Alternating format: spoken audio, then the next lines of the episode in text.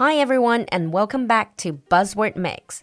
秋高气爽，酒馆喊你来线上线下同步喝酒了。九月二十四号星期六下午，酒馆将与老朋友意大利 Prosecco DOC 协会在上海携手举办品酒会、侍酒师专业大师课、Prosecco 各大名庄起泡酒一次喝个够。这次露露也会全程参与直播，和大家一起边喝小酒边聊天儿。赶快联系小助手报名活动吧，微信是 l u l u x j g，我们在酒馆等你。In today's buzzword mix, our buzzword is an abbreviation of three letters SJW. Now, whether in daily life or on social media, I'm sure most of you have met this type of people. Whatever you say, they will attack your points and they will always try to take the moral high ground. 相信不管是在日常生活中，还是在社交媒体上，大家肯定都碰到过这么一种人，那就是不管别人说什么，他们都会随时开杠， 而且永远想占据道德制高点。中文里我们形容这种人有一个词叫做圣母。Now in today's buzzword, we're going to take a look at a similar concept in the English-speaking context. This is SJW, short for Social Justice Warrior. 这个词直译就是社会公正战士或者社会正义战士。Now, hearing this, you might be confused. Social justice warrior, someone who fights for social justice, sounds like a good thing, right? Well, right at this precise moment, in the English speaking context, the word SJW or social justice warrior carries a lot of negative meaning and associations. 所以今天的 buzzword，我们就来聊聊 SJW 这个挺有争议的概念。First of all, a common definition. SJW, social justice warrior, is a pejorative term and internet meme. 首先，在现在的语境里，它基本上是一个贬义词，也是一个网络的梗。It is used to describe an individual who promotes socially progressive, left-wing, and liberal views. 被叫做 SJW 的人，通常是会去支持和散播 socially progressive 比较激进的 left wing 比较左 and liberal views 以及比较自由主义的观点。他们的观点可能涉及 civil rights 公民权利、 feminism 女权主义、gay and transgender rights 性少数派的权利、political correctness 政治正确 and multiculturalism 以及多元文化主义。那有人可能会说，像刚才说的各种各样的权利，其实都是好事儿。为什么 SJW 会有负面的含义呢？Well, that's because the accusation that someone is an SJW carries implications that they are pursuing personal validation rather than any deep seated conviction and engaging in disingenuous arguments.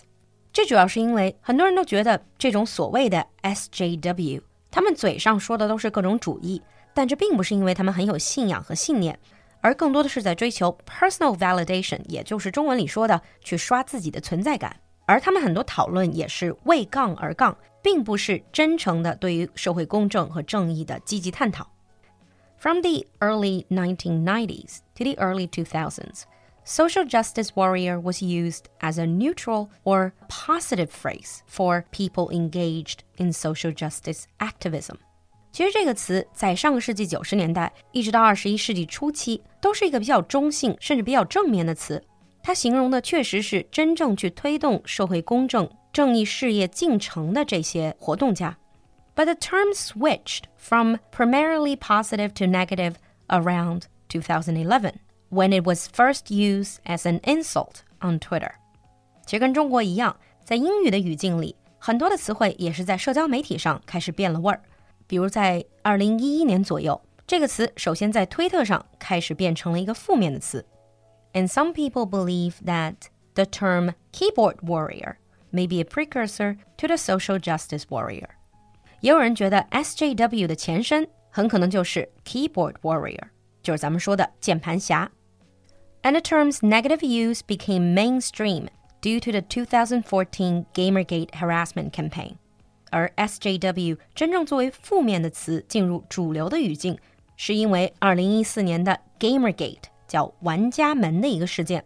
这个事件很复杂，在这里就不赘述了。如果大家有兴趣，可以自己去查查看 Gamergate。In short, Gamergate supporters they used the term to criticize what they claimed were unwanted external influences in video game media from progressive sources. 简短来讲，就是当时有些游戏玩家认为这种过度的政治正确影响到了他们的言论自由。Now, the stereotype of SJW is unreasonable, sanctimonious, and biased. 这样的语境里面说到的 SJW 通常是不讲理、喜欢杠，同时特别圣母心、特别伪善，而且也是充满偏见的。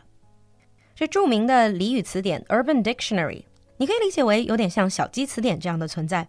Urban Dictionary explains SJW as someone who repeatedly engages in arguments on social justice on the internet, often in a shallow or not well thought out way, for the purpose of raising their own personal reputation.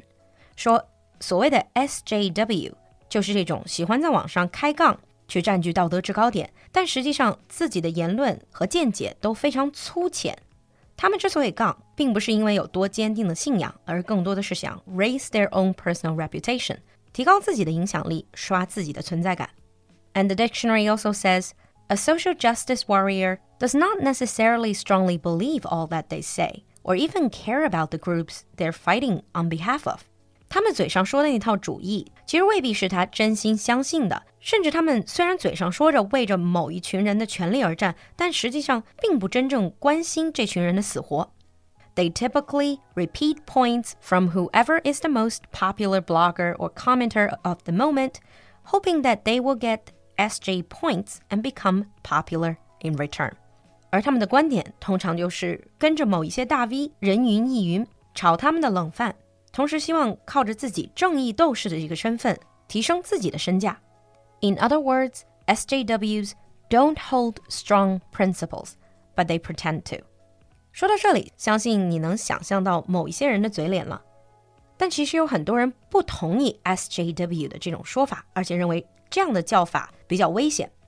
Because some people believe that the overuse of SJW in a negative manner is simply a way to dismiss anyone who brings up real issues with social justice. 反对使用这个词的人认为，如果我们太习惯给别人扣上 SJW 或者圣母的帽子，那我们就没有办法真正的去讨论关于 social justice 的一些话题。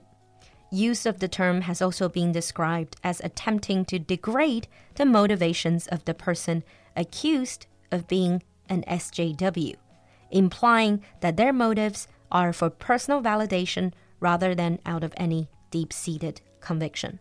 而且，只要把别人定性为 SJW，就可以无视或者贬低他的所有观点，批判对方是在刷存在感。 这样也可能会误伤一些真正想要深入讨论社会公正和正义问题的人。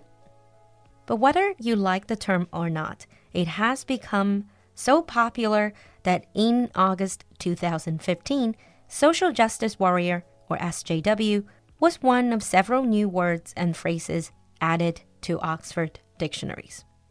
Now let's move on to the sample sentence.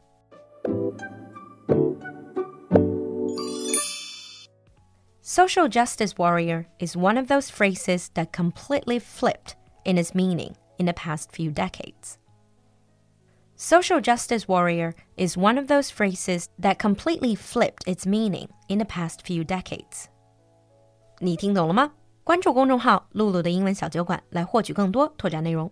So to you, is social justice warrior a positive word or a negative one? 期待你的观点，我们下期见。